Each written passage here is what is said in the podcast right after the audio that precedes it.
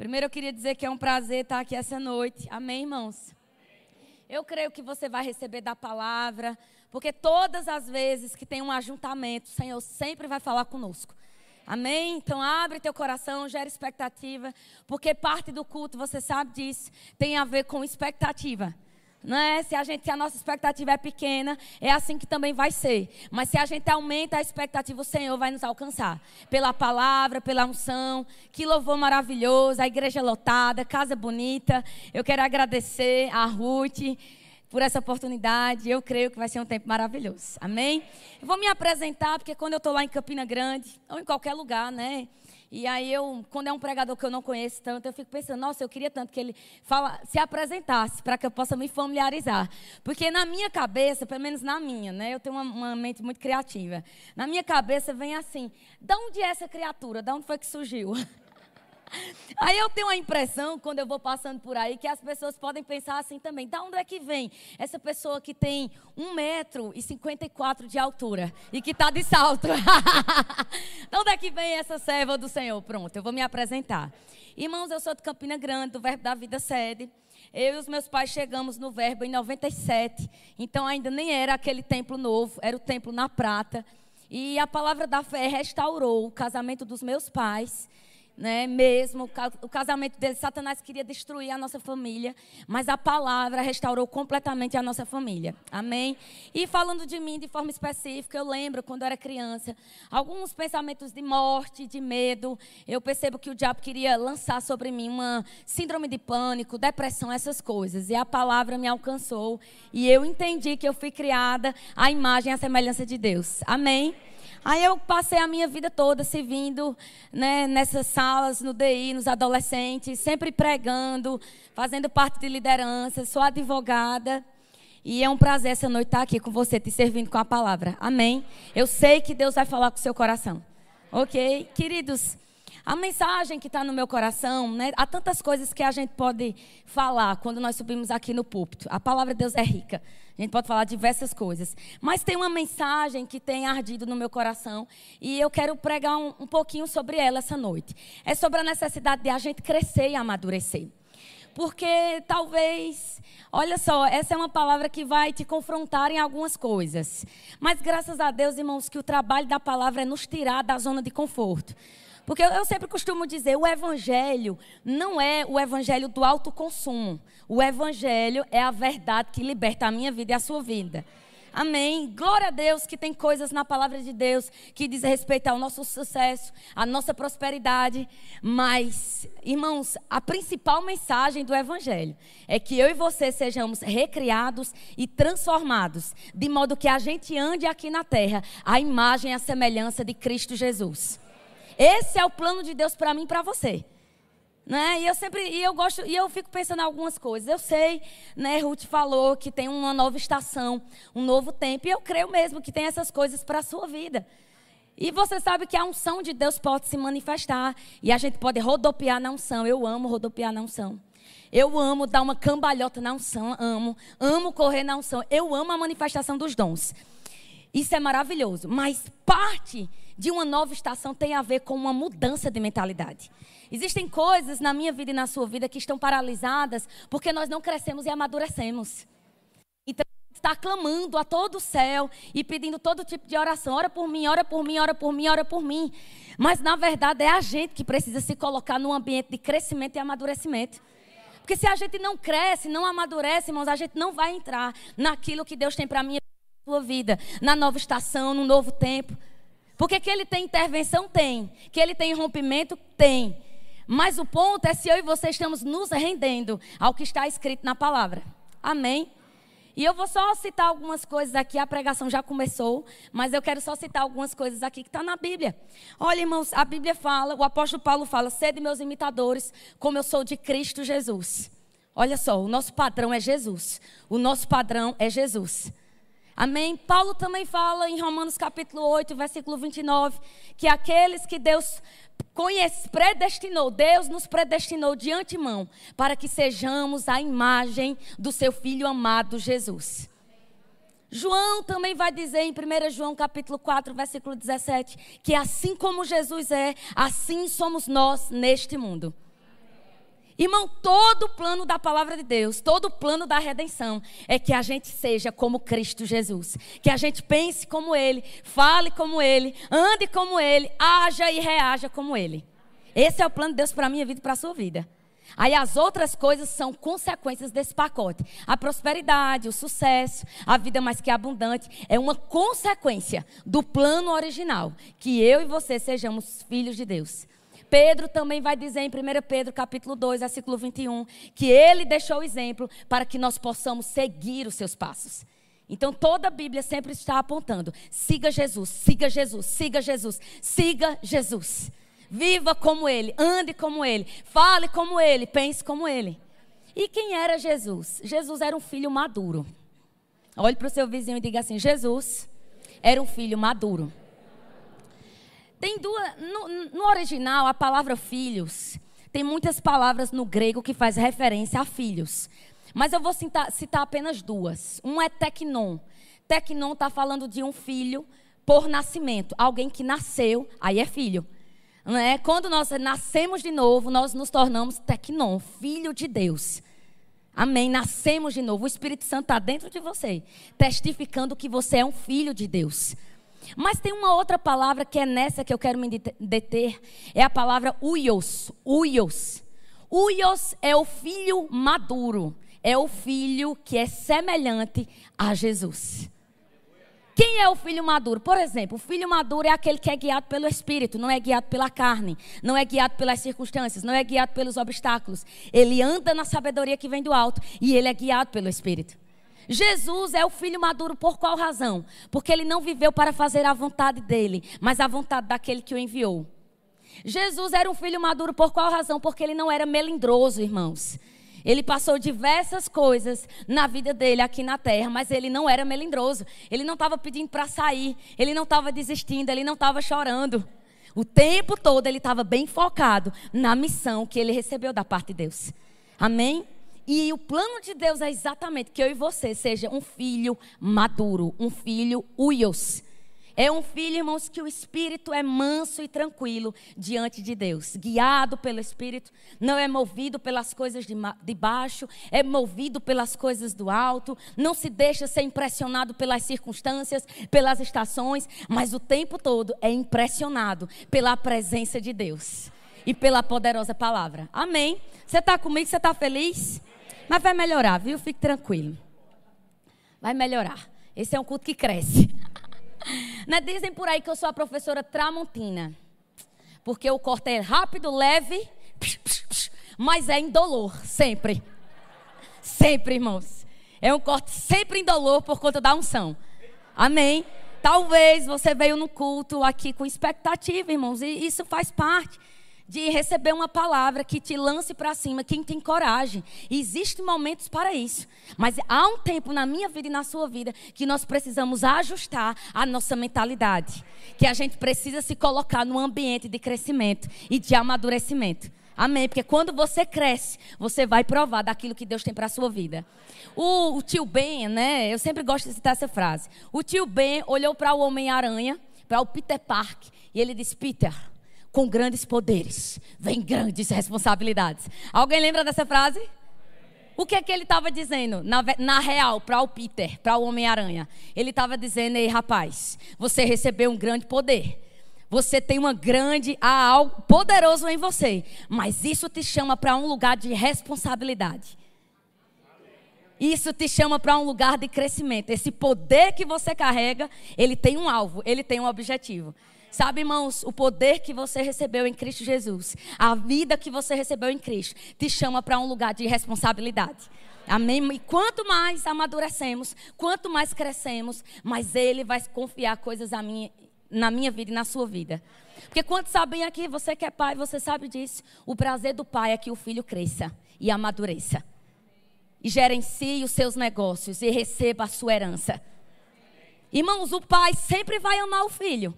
Mas o prazer do pai, quando o filho chega na vida adulta, é que ele construa o próprio legado dele. É que ele construa a sua família. É que ele administre seus negócios. É que ele faça decisões maduras.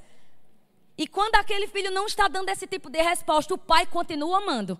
Mas todo bom pai vai disciplinar esse filho. Por que ele vai disciplinar? Porque ele sabe quem esse filho é e ele sabe onde esse filho pode chegar. Deus nos corrige porque ele sabe quem nós somos e aonde podemos chegar, uma vez que nos rendamos a ele. Amém? E ele tem para você um grande plano aqui na terra.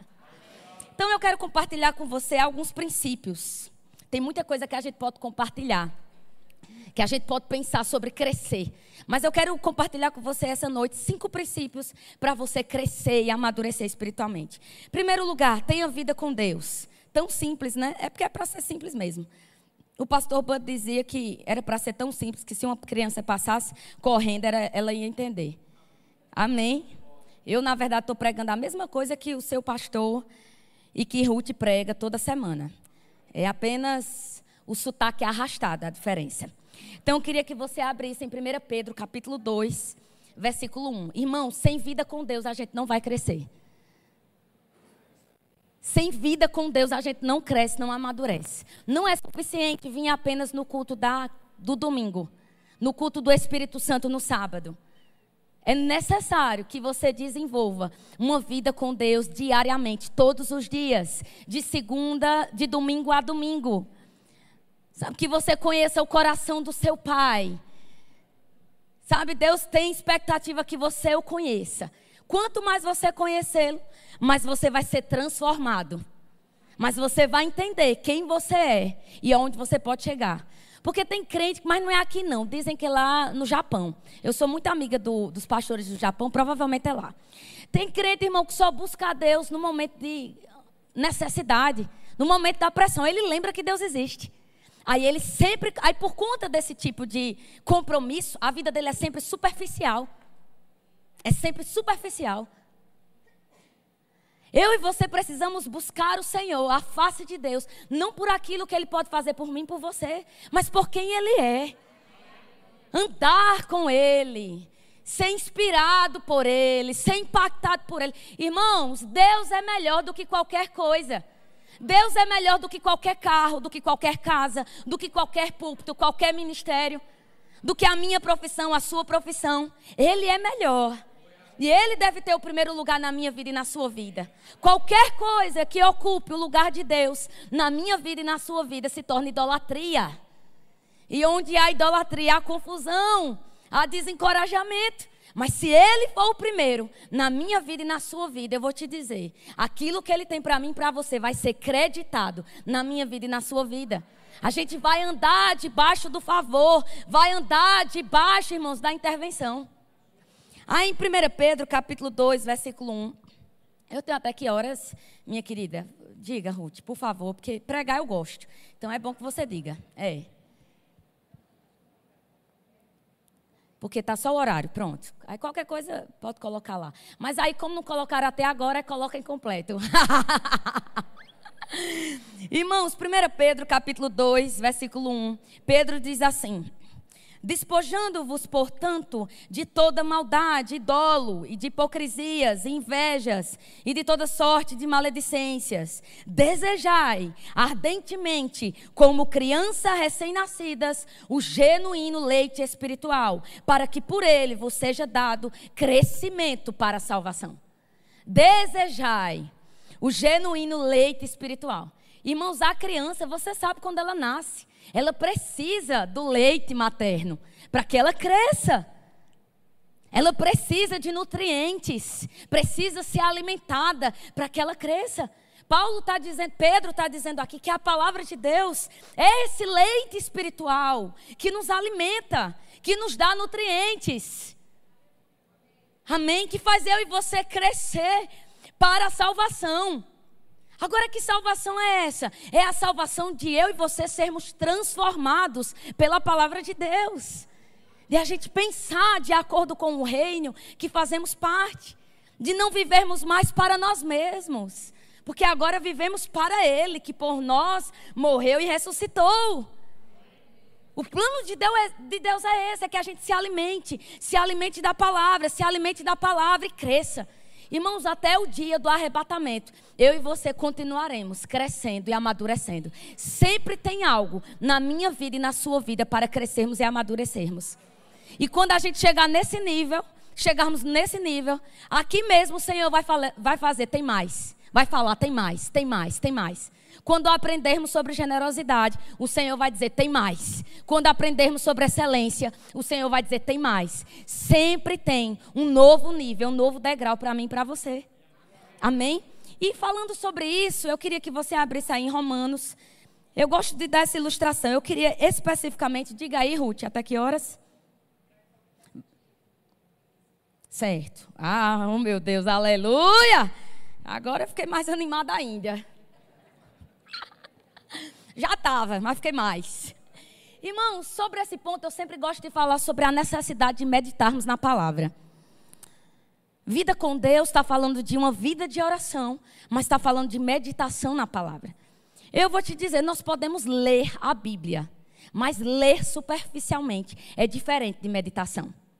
Meditação é quando a verdade da palavra se torna a sua verdade. Meditação é quando um único texto bíblico se torna convicção, revelação no meu coração e no seu coração. Eu costumo dizer que eu não sou contra as leituras bíblicas anuais da palavra de Deus. Não sou contra, sou totalmente favorável. Aquilo vai te dar, vai te munir de conhecimento, conhecimento, conhecimento. Mas a palavra que vai fazer a diferença na minha vida e na sua vida é aquela que foi internalizada no nosso coração, na nossa mente. É a palavra que foi enraizada. Eu vou te dizer, como é que a gente pode meditar na palavra? Eu estou falando coisas que você já sabe. Estou apenas deixando você mais avivado e despertado. Irmão, escolha um texto da palavra de Deus, um salmo, escolha uma carta e comece a ler, a estudar, a meditar, a falar, a orar. Sabe, eu lembro um tempo da minha vida que eu estava debaixo de muita pressão, de muita circunstância.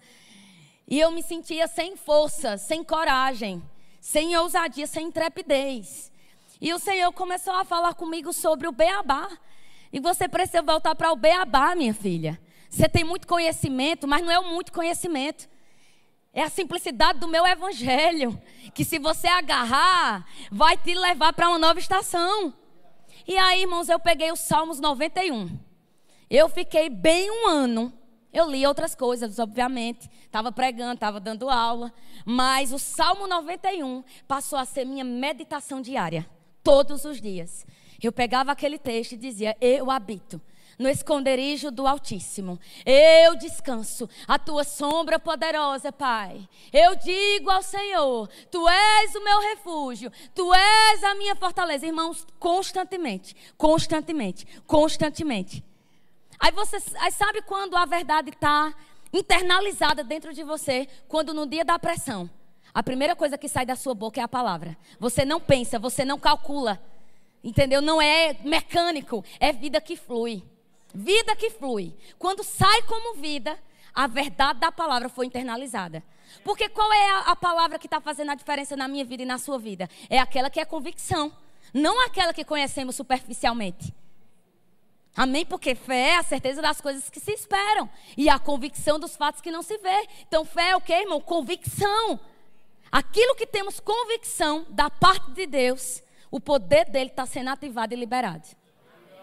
Amém? Olha, a Bíblia diz, querido, você sabe disso, que no princípio o Verbo era Deus, e o Verbo, o Verbo era Jesus, e o Verbo estava com Deus, mas o Verbo se fez carne e habitou entre nós. E vimos a glória de Deus. Olha só, Jesus é a palavra que estava no princípio com Deus. Mas chegou o tempo que ele se fez carne, ele se materializou. Quando ele se materializou, a glória de Deus foi vista através dele. A palavra precisa se materializar na minha vida e na sua vida. Amém, irmãos? A palavra é a carne, a palavra de Deus é a carne que nos faz crescer e amadurecer espiritualmente. E essa palavra, ela precisa se materializar na minha vida e na sua vida. Ela precisa se internalizar. Quando ela se internalizar em você, você vai ver uma mudança na sua vida. Existem coisas que você tem desejado, mudança no seu casamento, na criação dos seus filhos, nos seus negócios. Irmão, se você gasta tempo com o Senhor, de todo o seu coração, andando com Ele, sendo transformado por Ele, as coisas vão ser transformadas na sua vida. Amém? Tá comigo? Jesus mesmo falou aos religiosos, aos fariseus, aos saduceus. Jesus disse assim, Mateus capítulo 22, versículo 29, Ei, vocês estão errando, porque vocês não conhecem a palavra, não conhecem as escrituras nem o poder de Deus. Significa dizer, irmãos, que se a gente conhece as escrituras e o poder de Deus, a gente vai acertar. Amém? Então gaste tempo com o seu pai, porque o seu pai vai dizer quem você é, qual é o seu destino, qual é o seu propósito. O próximo ponto, porque às vezes eu me empolgo, né? Eu, quando eu. Irmãos, é peso. É porque eu me empolgo só num ponto. Aí eu peço misericórdia divina. Assim, eu digo, ajuda, ajuda Jesus! O próximo ponto que eu queria conversar com você, esse é muito bom. Esse é assim: governe sua própria vida. Agora você pode olhar para a pessoa que está do seu lado, bem gentilmente, você pode dizer assim: Ei, irmão, cuida da sua vida, que vai dar certo. Irmão, eu percebo que tem gente que está com a. Agora é para você rir mesmo. Gente, eu não sei por que, que tem crente que cuida da vida do outro. Mas nem aqui não, viu, Ruth? Me disseram que é lá na Índia. Já mudou o endereço. Não é mais no Japão. Querido, que a gente cuidar da vida da gente, irmão, já dá um trabalho tão grande. Que eu fico pensando como é que tem gente que arruma tempo para cuidar da vida dele e do outro. Eu digo, meu Deus, como é que a pessoa consegue fazer reflexões sobre a dele e a do próximo? Irmão, porque eu só consigo refletir sobre a minha. Querida, olha, eu vou te dizer: se você se dedicar a cuidar da sua vida, a governar a sua casa, a governar a sua própria vida, você vai crescer espiritualmente. Você vai amadurecer. Sabe, esse cuidar da nossa vida, governar a nossa própria vida, não está falando de uma mentalidade egoísta. Minha vida, meus negócios, minhas coisas. Não. Está falando de a gente governar a nossa própria vida pela palavra de a gente governar o nosso caráter pela palavra. Você sabe que Romanos capítulo 5, versículo 17, fala que todos que nós recebemos a abundância da graça e o dom da justiça para reinar em vida. Aí todas as vezes que a gente escuta reinar em vida, a gente pensa automaticamente em quê? Em prosperidade, em crescimento financeiro, em sucesso, em todas essas coisas. Isso faz parte do pacote. Mas não é o único ponto, irmãos. Reinar em vida está dizendo que um, agora em Cristo a gente pode governar nossa própria vida. A gente não precisa ser levado, irmãos, pelas informações de fora. A gente não precisa mais viver subindo e descendo. Um dia a gente está muito encorajado, outro dia, por conta das pressões, das circunstâncias, aí a gente começa a abrir mão daquilo que Deus tem para a nossa vida. Nós podemos, você pode governar a sua própria vida. Eu queria que você abrisse. Esse texto é glorioso. 1 Timóteo, por favor. Deus está falando com você. É, irmão, se concentra na sua vida, esquece. Esquece a vida, meu irmão, dessa pessoa aí, em nome de Jesus de Nazaré. Entendeu? Se esquece, deixa esse assunto. Não tem nada a ver com você, então só ora. Ficou sabendo aquela informação? Só ora. Se você não é parte do problema, irmão, não se envolve com ele, não. Ora. Não fica atrás de problema, não, irmão. Olha só, aqui em 1 Timóteo capítulo 3, é interessante esse texto, porque se você olhar, está falando mesmo da qualificação para o ministério e também para o ministério de socorro. Só que aqui, no versículo 5, é um princípio que diz respeito a todos aqueles que desejam ministério, mas não, não somente para os que desejam ministério. Diz respeito a todos aqueles que desejam crescer e administrar bem os negócios do Senhor. Paulo diz assim: Pois se alguém não sabe governar a própria casa, como cuidará da igreja de Deus? O princípio é assim: se você não sabe cuidar da sua vida, governar a sua própria casa, como é que você acha que a promoção vai chegar? Irmão, porque aquele, o Senhor está vendo como é que a gente lidar na nossa. Como, como, como administramos a nossa própria casa. Imagina a gente declarando um novo carro, uma nova casa, mas a casa que a gente tem é uma bagunça. Você percebe? É forte, Brasil. Eu estou até aqui, assim, o coração está assim, ó. Du, du, du, Ajuda, Jesus! Tô nada, irmão. Deus está te chamando para você crescer essa noite. Amém? Eu até, eu até digo essas coisas para você rir, né? Para ficar mais leve. Porque quando você ri, irmão, desce suave. Você tá com a cara feia, o negócio é tenso. Quando você começa a rir, entendeu? Aí, olha, é bem, fica bem suave para você receber de Deus. Era o pastor Bud que dizia nas pregações dele para a gente não fazer cara de jumento. Porque se a nossa cara estava feliz, a gente recebia melhor. Amém? Então, se você quiser, olhe para a pessoa que está do seu lado e diga assim: Ei, irmão, desmancha a cara de jumento. E fica feliz. Porque Deus está te amando. Amém, irmão? Fica feliz, irmão. Deus está te amando, está te corrigindo porque te ama. Sabe, querido, se a gente não governa bem a nossa casa, a nossa própria vida, como é que Deus vai abrir outras portas? Perceba que muitos de nós estamos dizendo: eu quero crescimento, eu quero uma oportunidade. Eu quero uma promoção no meu emprego, no meu trabalho, no ministério. Mas o ponto não é a promoção, o ponto é se a gente está disponível a ser fiel naquilo que tem chegado às nossas mãos, irmãos. Porque o que abre as portas para mim e para você é a fidelidade naquilo que já chegou. Aquilo que já chegou está falando de a gente administrar bem a nossa própria vida, a nossa própria casa. Porque você sabe, irmãos, é muito fácil aqui, sabe? Todo mundo sorrindo. Oi, paz. Oi, irmão, estou bem demais. Glória a Deus. O negócio é em casa. Se a gente vive como cordeiro submisso ao Senhor, ou se a gente é como leão devorador, partindo para cima. Eita, pegou. O negócio é em casa, irmão. Como é que a gente fala com as pessoas que vivem conosco? Como é que você trata os seus pais? Como é que você trata o seu marido? Como você trata os seus filhos? Como você administra a sua própria casa? Porque pensa, se uma louça está parando a minha vida e a sua vida, você acha que Satanás precisa trabalhar muito? Se uma louça na pia está tá parando eu e você, você acha que o diabo precisa trabalhar muito, irmão? Imagina, irmão, se uma cara feia está parando eu e você, você acha que o diabo precisa fazer muito? Não precisa fazer nada, porque a cara feia já fez tudo.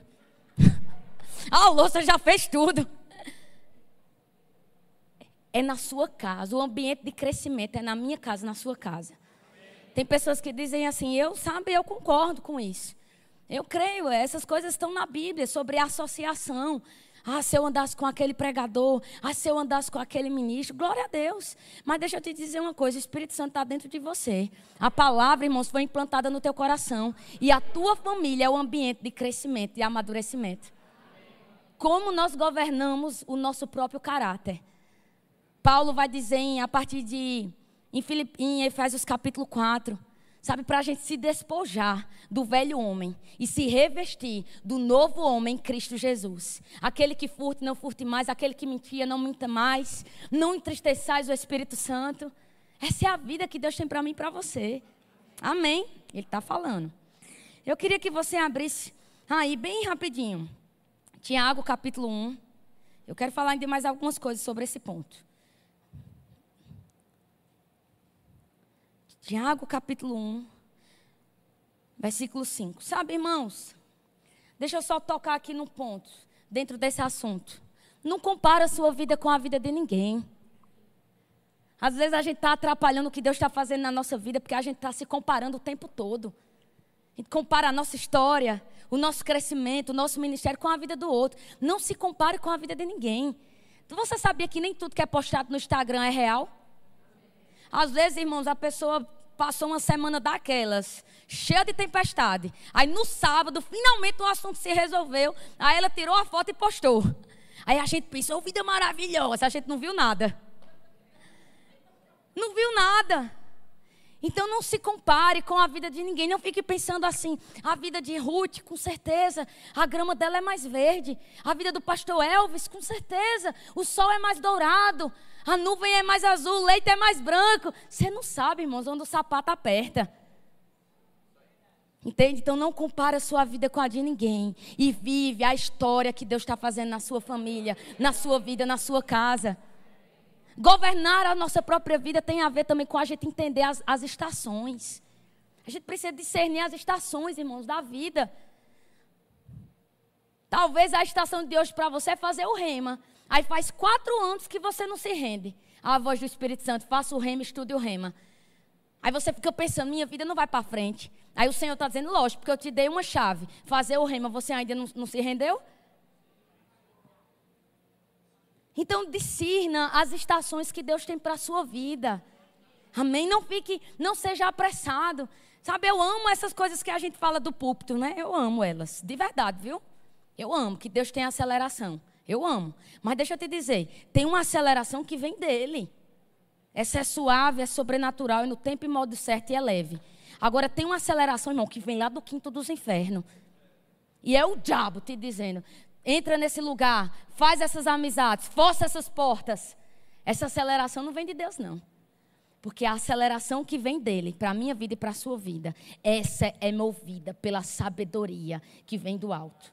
Quando nós estamos falando sobre cuidarmos da nossa própria vida, a gente está tá falando, irmão, sobre a gente andar na sabedoria que vem do alto. E eu nem vou ler, vou só citar. Aí esse texto que eu pedi para você abrir, Tiago capítulo 1, versículo 5, está dizendo: Olha, se alguém tem necessidade de sabedoria, peça a Deus, que a todos dá liberalmente. Irmãos, a sabedoria vai nos livrar de amizades que não servem para nós, de escolhas erradas. A sabedoria que vem do alto, irmão, vai te dar livramento, vai te dar proteção, estratégia para você prosperar. Deseje a sabedoria que vem do alto. Amém? Você está feliz? Vocês estão muito quietos, misericórdia. O próximo ponto que eu queria falar é sobre. Eita, isso aí, rapaz, isso aí é. Esse aí é uma tramontina assim violenta. Honre e sirva pessoas. Irmãos, onde há honra, os milagres operam. Onde há honra, o poder de Deus é liberado. Onde há honra, nós estamos crescendo e amadurecendo. Uma atitude de honra vai levar eu e você para um lugar de crescimento e amadurecimento. A palavra honra no grego, ela é time e está falando de valorização, consideração, ter estima por uma pessoa.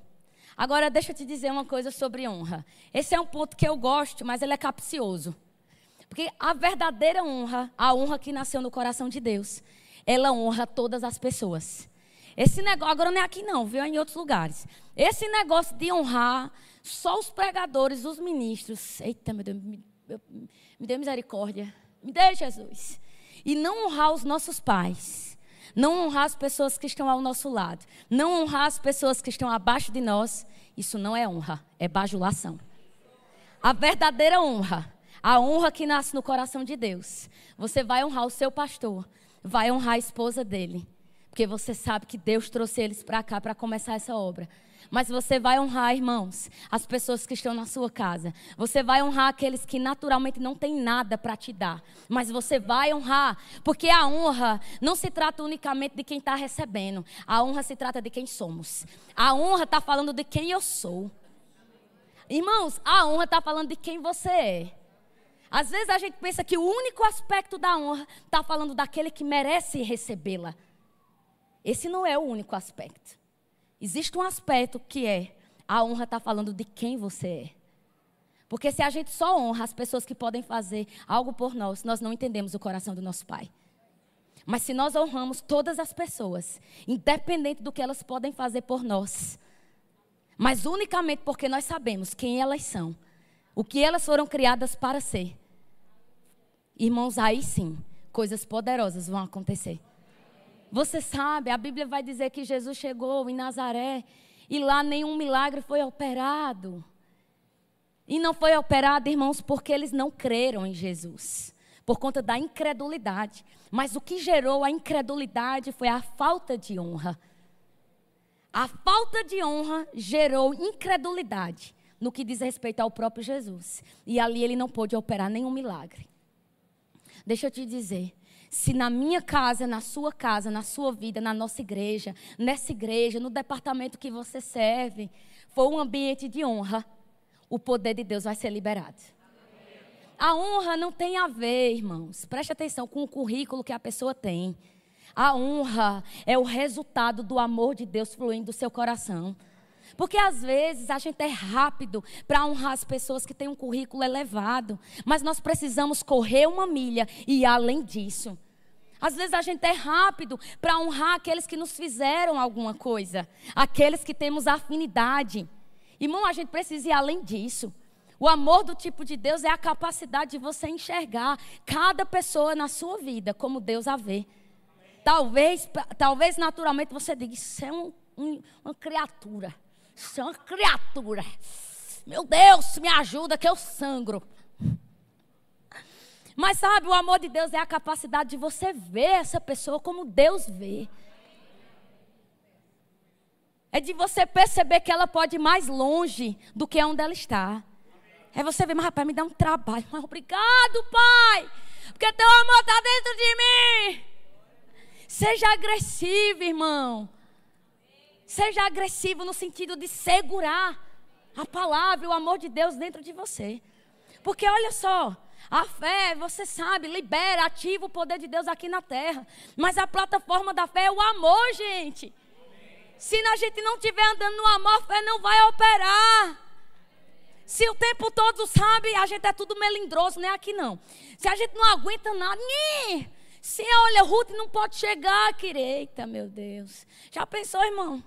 Não é aqui não, viu? Mas se Ruth não pode chegar e dar um arroxo, e a pessoa já pede para sair, misericórdia, não é? Eu vou até olhar para cá, viu?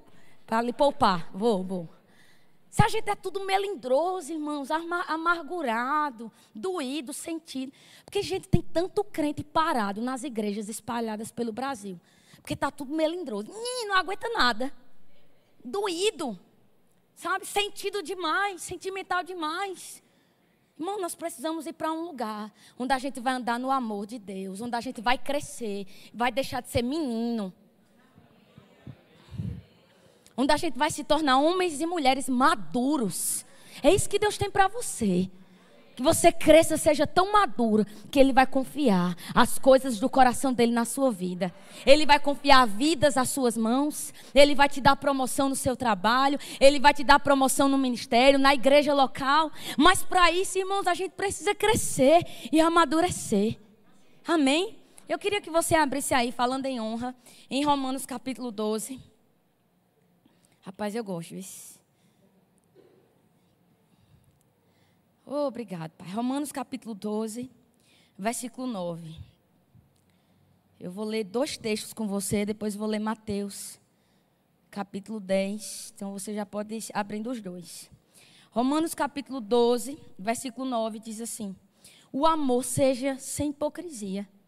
Detestai o mal, apegando-vos ao bem. Amai-vos cordialmente uns aos outros com amor fraternal, preferindo-vos em honra uns aos outros. Olha só, preferindo-vos em honra uns aos outros, preferindo dar honra ao outro, a honra ao outro.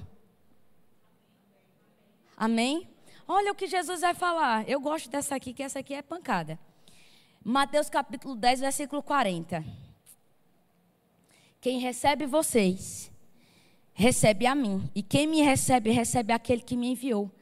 Quem recebe um profeta, porque ele é profeta, receberá a recompensa do profeta.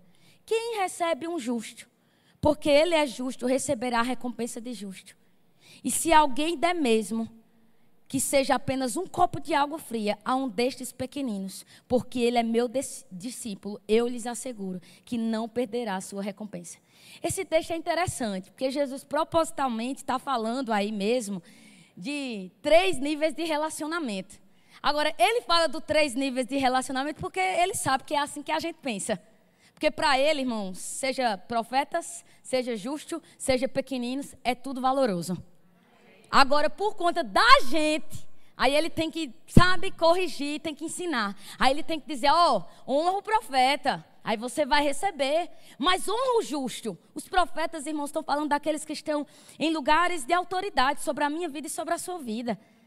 Diz honra, honra essas pessoas, esses homens e essas mulheres que foram colocadas nesse lugar na sua vida. Mas honra também aqueles que são justos na sua vida. Aí é outro nível de relacionamento. Aqui, ó, ao nosso lado. As pessoas que trabalham conosco no departamento da igreja local. Porque tem gente, né? Tem gente, é, como eu já disse para você, não é aqui. Tem gente, irmãos, que na hora que o pastor Elvis pede uma coisa, ele faz prontamente. Mas se a pessoa que trabalha no mesmo departamento que ele pedir, aí ele já muda a disposição. Que eu diga assim, meu Deus, queima. Não, queima não, Jesus. Restaura, recria, restitui. Sabe, irmãos, a verdadeira honra. Eu vou honrar o meu pastor. Eu vou honrar o pastor Tiago, Juliana, os meus pastores. Eu vou honrar o apóstolo Guto, Suelen, que confiou a mim, está no ministério ensinando a palavra. Mas eu vou honrar as pessoas que estão ao meu lado. Quando eu estiver trabalhando com eles no dia a dia, eu vou perceber que eles são importantes para o Senhor, que eles carregam unção, dons e talentos. Eu não vou deixar que a minha a minha visão fique turva, mas eu vou ver todo homem e toda mulher pelo propósito que eles carregam. Aí Jesus disse: Olha, honra também os pequeninos. É aqueles que parecem que estão abaixo de nós, só que não estão, porque são três níveis de relacionamento. É apenas Jesus dizendo: Ó, oh, como vocês pensam assim, então eu estou dizendo para vocês: honra, anda em honra com todas as pessoas, em todos os níveis de relacionamento, em todos os lugares, em todos os ambientes. Quando você honra, um ambiente de milagres vai começar a te acompanhar. Tem casais que estão precisando de prosperidade financeira nos seus casamentos, nas suas famílias. Estão declarando a palavra, mas ali não é um ambiente de honra. Então o poder de Deus não se manifesta. Irmãos, eu posso chamar a existência aquilo que Deus tem para a minha vida, mas se eu não estiver seguindo a palavra, eu vou estar anulando as próprias palavras que estão saindo da minha boca. Amém? A gente está crescendo. Sempre que você honra, você vai servir. Irmãos, Servir é uma consequência da honra. A quem você honra, você serve. Quem tem um lugar de honra na sua vida, você vai servir essa pessoa. É um resultado. E sobre servir, eu quero te dizer, sabe, nós precisamos aprender a servir de coração. E colocando as nossas expectativas no Senhor. Tem pessoas que estão machucadas porque elas estão servindo na igreja local, colocando a expectativa na liderança. Mas por mais que o seu pastor e a esposa do seu pastor se esforce, irmãos, é um para uma multidão. Possa ser que nem sempre eles consigam te ver. Mas se você estiver fazendo para o Senhor, você sempre será recompensado. Se você estiver servindo na sua família, na sua casa, fazendo para o Senhor, você vai ser recompensado. Porque deixa eu te dizer, se você serve a sua família, agora, esperando deles um muito obrigado. Se esse obrigado não vier, aí já comprometeu a tua honra e o teu serviço. Então faz o teu melhor na tua casa, para os teus pais. Se você é casado, para o teu cônjuge, com expectativa no Senhor. Eu vou dar o meu melhor, vou fazer a minha parte. Porque isso sim é o amor que vem do tipo de Deus.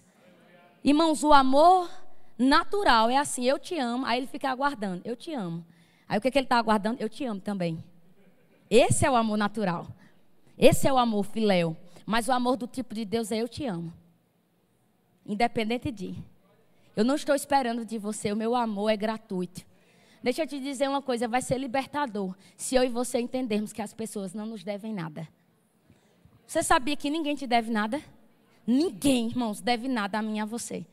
Mas nós devemos a todas as pessoas o amor do tipo de Deus e a manifestação do reino.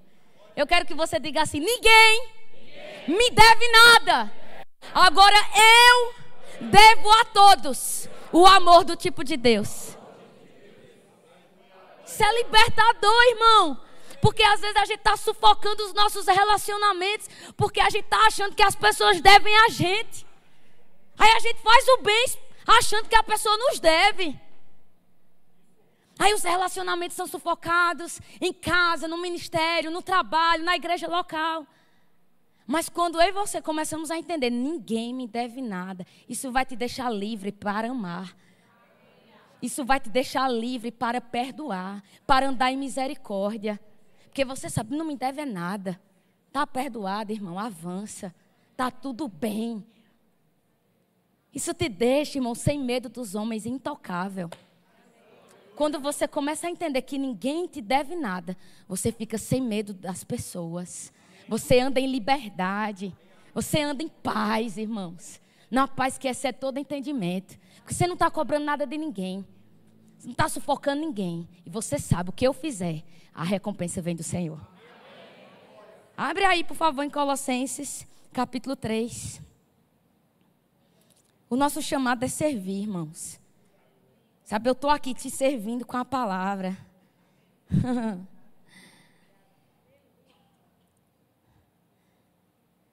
oh, em, em, segura aí Colossenses capítulo 3, versículo 23. Eu vou só citar isso para você. Em Marcos capítulo 10, versículo 45, Jesus mesmo disse assim: Olha, o filho do homem não, o filho do homem veio para, não veio para ser servido, mas para servir e dar a sua vida em resgate por muitos. Jesus não veio para ser servido, ele veio para servir. Ele veio para servir. Ele veio para servir. Ele veio para nos servir com a sua própria vida, irmãos. Ele não estava esperando recompensa de ninguém. Ele estava unicamente voltado para manifestar o reino de Deus aqui na terra. Irmão, você já parou para pensar que Jesus, no momento da crucificação, fazendo todo bem, curando a todo oprimido do diabo, no momento H, no momento ali, naquele ponto, as pessoas olharam e disseram o quê? Solta Barrabás! Crucifica Jesus! Mata Jesus! Irmão, Jesus não pediu para sair naquele momento. Ele não ficou frustrado, decepcionado, desencorajado. Ele não ficou assim, meu pai, eu faço bem, curo todas as pessoas, liberto todas as pessoas. Aí esses desgramados, até nessa hora, solta Barrabás ladrão e crucifica Jesus. Nenhum momento isso passou na mente de Jesus. Porque o amor do tipo de Deus nunca falha. O amor do tipo de Deus nunca falha. O amor do tipo de Deus nunca falha. E o negócio de Jesus não era fazer o nome dele, era fazer o nome, o reino do Pai dele ser conhecido. Jesus não viveu para fazer o seu próprio nome. Ele viveu aqui na terra para manifestar o reino. Irmão, Jesus, ele era livre. Ele não era amargurado, sabe? Aí a gente pode dizer, não, mas é porque Jesus é filho de Deus. E você é filho de quem, meu filho? Filho de chocadeira? Você é filho de Deus, irmão. Você é filho de Deus. A gente pode, gente, crescer. A gente pode amadurecer. Parar de ser doído. Parar de ser melindroso. Parar de mimimi. Parar de, sabe? Não, tem gente, irmão, que você pergunta a pessoa, criatura. Quantos anos faz que essa pessoa fez isso com você? Não, faz. Quanto foi que isso aconteceu? A pessoa diz: faz 10 anos. Você, 10 anos, irmão, e tu ainda está pensando nesse assunto. Chuta que é laço. Esquece, querido, o que fizeram, o que deixaram de fazer, o que não foi feito. Irmão, Jesus não fez nada e sofreu injustiças. E não perdeu o alvo. Então por que, que você vai ficar pensando? Alguém precisa ouvir isso. Por que, que você vai ficar pensando no que foi dito contra você, irmãos? Para com isso. Deixa esse negócio para lá, irmão. Cuida da tua vida, vive a tua história, anda em perdão, anda em amor, pega a palavra, se enche do Espírito. Porque Satanás, querido, fica usando essas raposinhas no corpo de Cristo, na igreja, para te parar. Porque deixa eu te dizer, o problema de Satanás, irmão, não é sua cara. É o reino que você carrega, é a palavra que você tem recebido. E ele vai levantar situações para paralisar a palavra, o reino que você carrega. Mas guarda teu coração. Guarda teu coração. Não é porque você não sabe o que fizeram com Jesus. Você não sabe o que eu passei, né, pastor? Diz assim, você não sabe o que eu passei. E o que fizeram com Jesus? E ele perdoou, andou em amor. Você pode andar. Meu Deus. Chega, estou aqui. Deus está te amando essa noite. Colossenses, para eu vou falar do último ponto. Para a gente tirar um tempo aqui de regozijo. Colossenses capítulo 3, versículo 23. Tudo quanto fizerdes, fazei de todo o coração, como para o Senhor e não para homens, ciente de que recebereis do Senhor a recompensa da herança. Irmão, você recebe dele. Deus pode usar os homens, mas você está recebendo dele. É dele. Agora, quando você fica com a expectativa no homem, você nunca vai receber nada de Deus. Mas quando você está com expectativa nele, aí ele vai levantar os homens para você receber. E o último ponto, olhe para a pessoa que está do seu lado e diga assim: olhe bem com ousadia, viu? Com aquela cara assim, sabe? Ousada, intrépida. Não seja vítima. Olhe para a pessoa que está do seu lado. De novo. Não seja vítima. Irmão, deixa eu te dizer. Para a gente crescer e amadurecer, nós não podemos cultivar uma mentalidade de vítima. Uma mentalidade de vítima vai te deixar covarde, sem ousadia e sem intrepidez. Você não é uma vítima da vida. Você não é uma vítima da circunstância. Você não é uma vítima do problema. Deixa eu te dizer, problema vem para todo mundo, meu filho. Hum. Duas pessoas passam a mesma situação. Uma, a situação destrói ela completamente. A outra, a situação é o trampolim que ela precisa para entrar numa nova estação. Então é uma questão de perspectiva, é uma questão de mentalidade, é uma questão de enxergar a vida. Sabe, essa mentalidade, coitadinho de mim, bichinho de mim, minha vida é difícil. Eu estou na igreja, ninguém presta atenção em mim.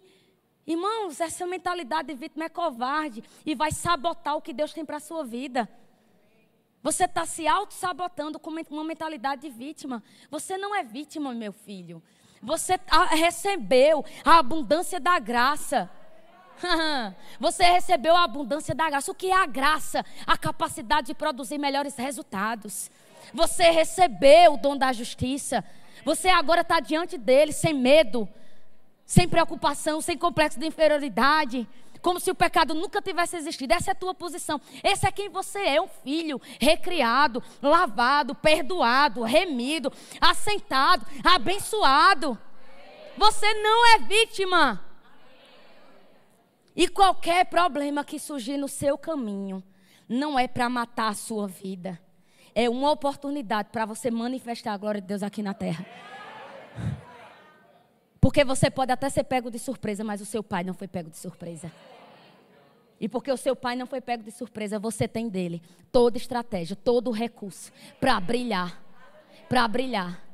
Irmão, sabe qual é o teu chamado? É brilhar. O teu chamado é brilhar. O teu chamado é manifestar a glória de Deus aqui na terra. As pessoas precisam verdadeiramente olhar para mim e para você e ver crentes diferentes. Porque se elas olham para mim e para você, quando a gente passa um problema, a gente reage igual a pessoa que está no mundo. Tem um problema aí. Você já pensou? A gente reage igual as pessoas que estão no mundo, que não tem uma palavra como essa.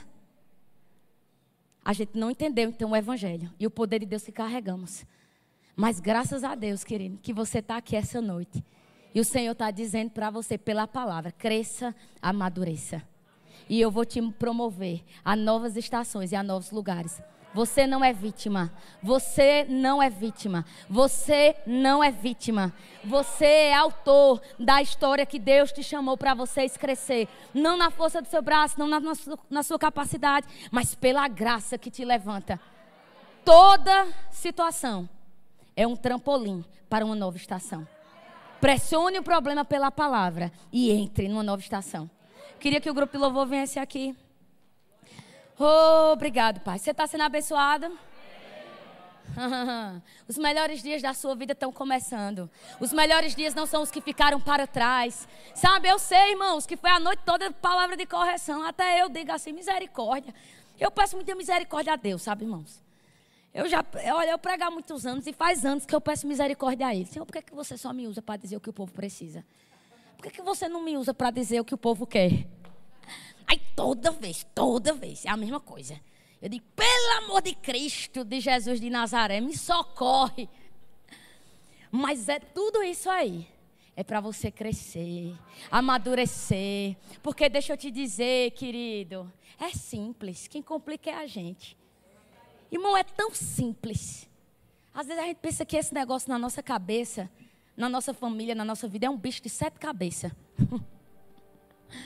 Mas, quantos aqui já tiveram essa experiência? Que quando você saiu do outro lado, andando em vitórias, desfrutando do poder de Deus, aí você olha para trás, você fica até com vergonha.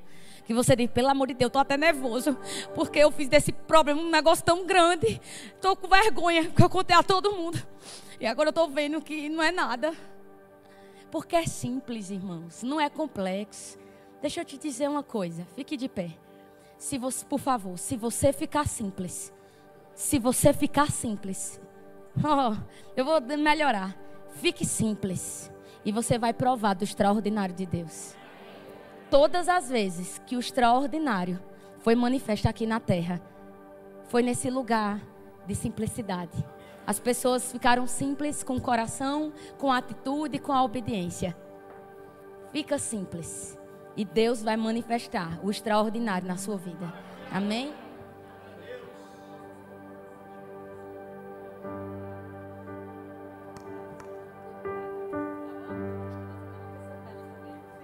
Então a gente tá ligada no mesmo espírito. Eu queria que a gente fizesse uma coisa muito rápida, porque meu tempo terminou. Procure alguém aqui, rapidinho. Dê um abraço nessa pessoa enquanto eles estão cantando a canção. E fala para essa pessoa que ela vai viver os melhores dias da vida dela.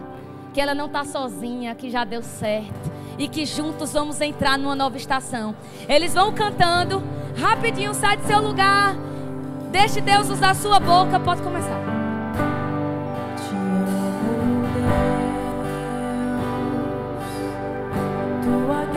Vai, irmão, procura alguém.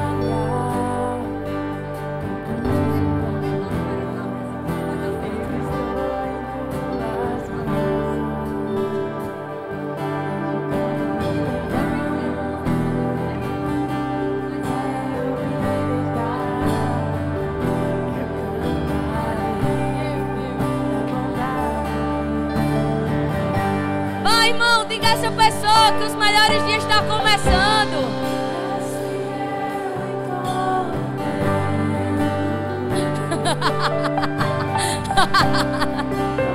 Agora eu ri. Oh, Jesus, ajuda eu. Você pode voltar pro seu lugar. Pega aqui, por favor.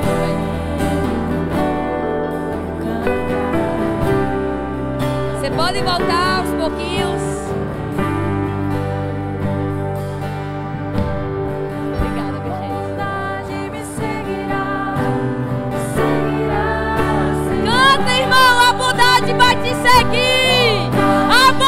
Bondade vai te seguir. A bondade vai te seguir.